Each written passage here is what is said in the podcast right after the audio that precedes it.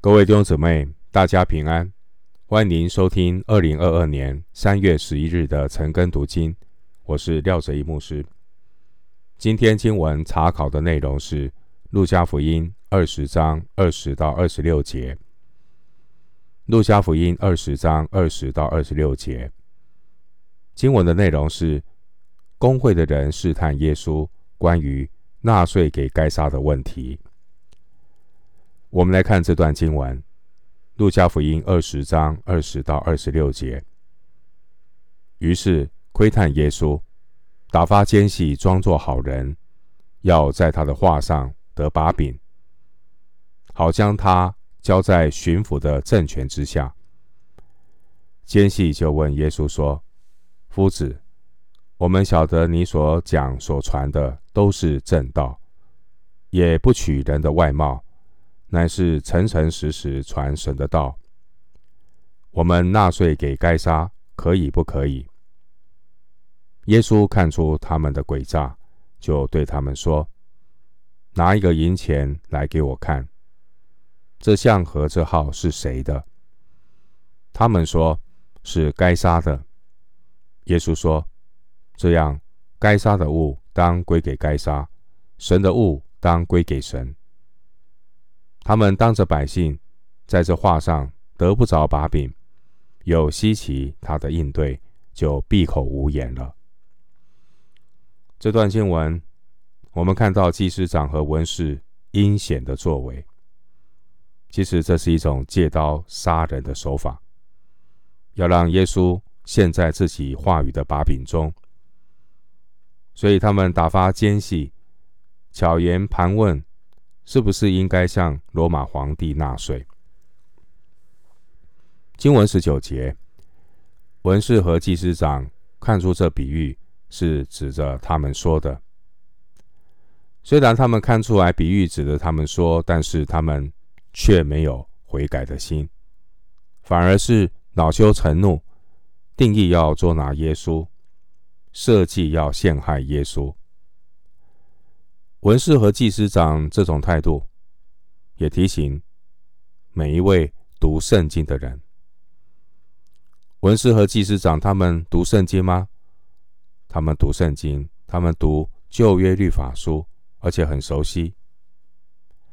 所以提醒我们读圣经的人，即便一个人读了圣经的经文，如果他没有愿意遵行的心，即便透过读圣经，获得了许多圣经的知识，然而却是毫无意义的，反而会使自己罪加一等。四十七节说，这种明知故犯的人，他要受更重的刑罚。经文二十一节，我们看到这个奸细被工会派过去试探耶稣的奸细，他说了一段恭维的话。他说：“夫子，我们晓得你所讲所传的都是正道，也不取人的外貌，乃是诚诚实实传神的道。”这几句话虽然是恭维的话，但也说出了几分的事实。一方面，说出了主耶稣他的生活见证是无懈可击的；另一方面，也说出了公会的这些人，他们对主的认识仅仅限于外表。弟兄姊妹，那我们来回答这样的问题：耶稣是谁？你会如何向还没信主的人介绍耶稣？耶稣是谁？很多人只是把主耶稣当作是一个道德的教师、圣人的楷模。这种肤浅的认识，让他不能够顺服主，他也不会跟从主。毕竟有一些人自视甚高，也觉得自己是一个道德的教师，也觉得自己是一个义人。自义的人，他是不会顺服主，也不会跟从主，因为他对主的认识是不正确的。也因此，他不能够因为这种肤浅的认识而得救。经文二十二节说：“我们纳税给该撒可以不可以？”这样的话呢，是窥探耶稣的人，他们想要用政治的难题来陷害耶稣。换句话说，主耶稣如果说可以纳税给该撒，那法利赛人就会向犹太人来宣告耶稣是背叛神国度的人，而且耶稣这样的回答会得罪这些激进的奋锐党人。如果耶稣说不可以纳税给该撒，那撒都该人就会向罗马巡抚控告耶稣。准备谋反，他有叛国罪。纳税给该撒的所纳的税，原文是指人头税。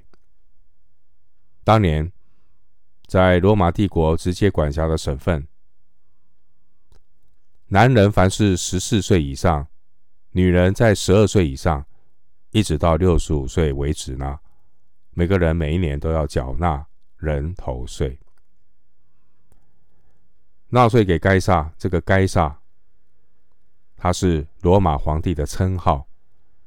该萨代表罗马帝国。由于罗马帝国向犹太人强行征税，曾经激起过奋锐党人的起义，所以这是一个非常敏感的政治问题。到底要不要纳税给该萨？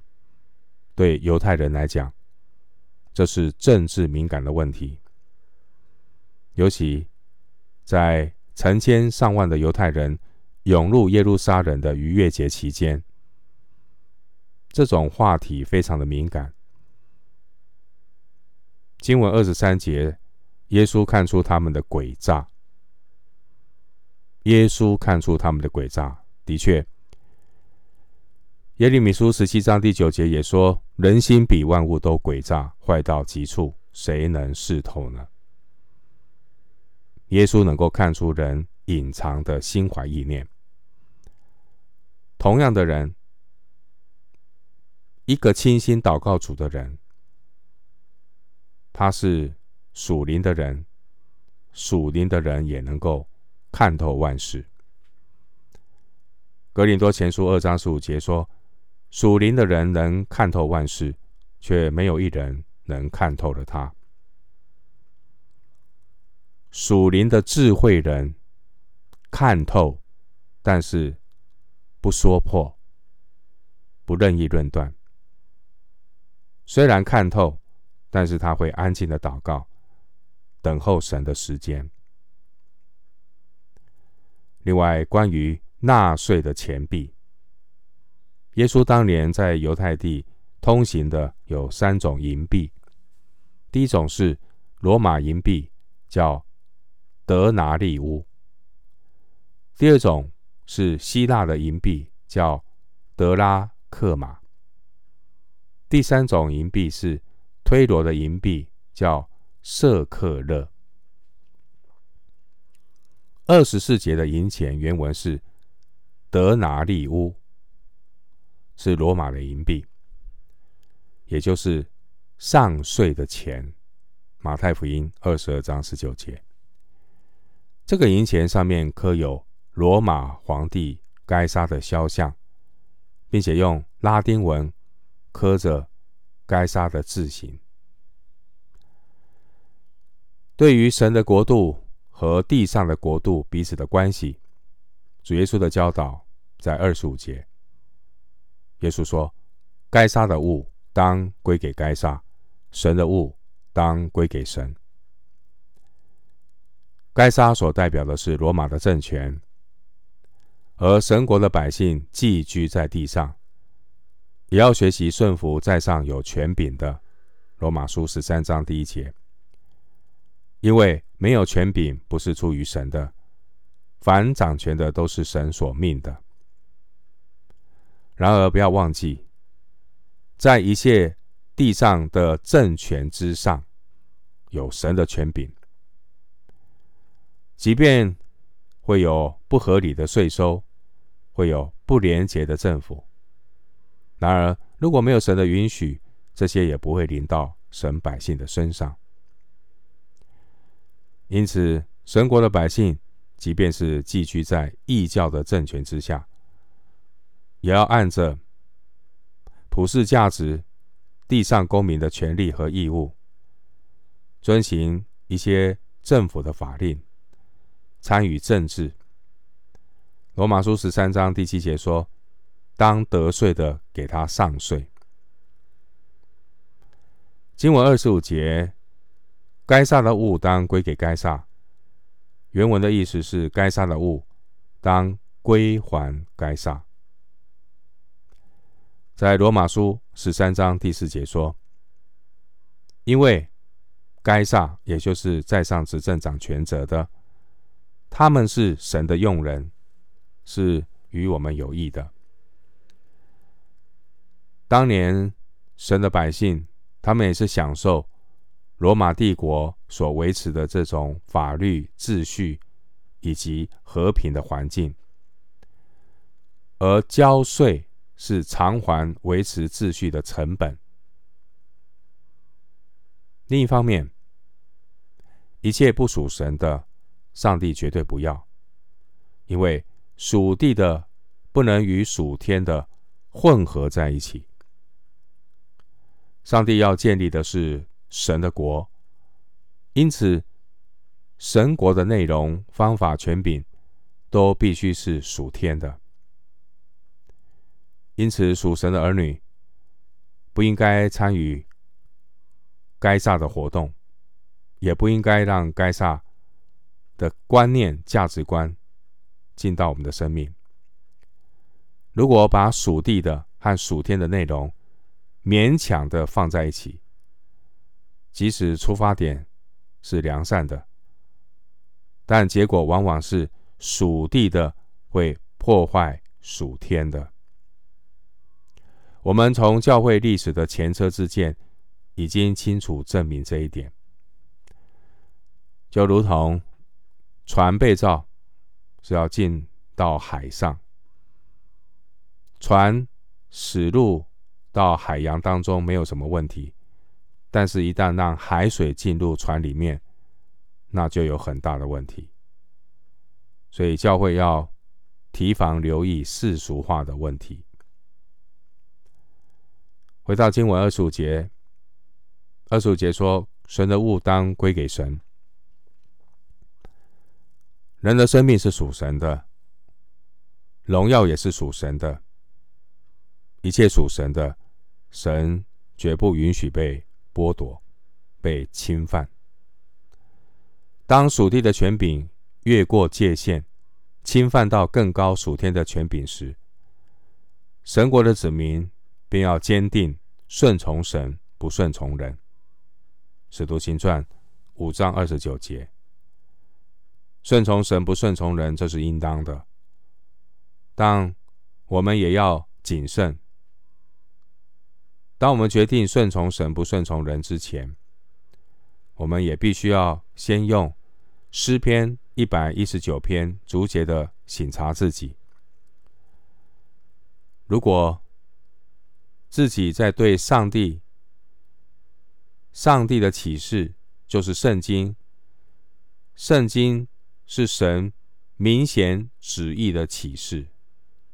如果我们对圣经明显旨意的启示都没有那样的爱慕，都没有敬畏，也没有殷勤遵守的动机跟想法，恐怕那种顺从神不顺从人，只是我们一时的想法跟借口，将来是经不起神审判的考验。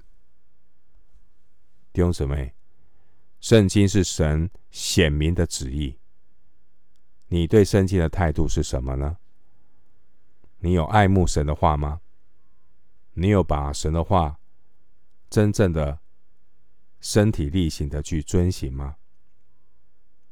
一个人如何看出他是一个敬畏神的人？